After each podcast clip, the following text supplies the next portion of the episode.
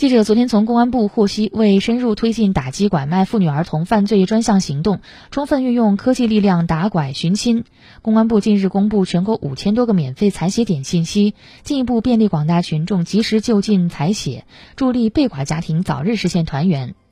公安部有关负责人表示，免费采血工作不受户籍地域限制，请尚未采血的被拐妇女儿童父母、疑似被拐身份不明人员尽快到采血点接受免费采血。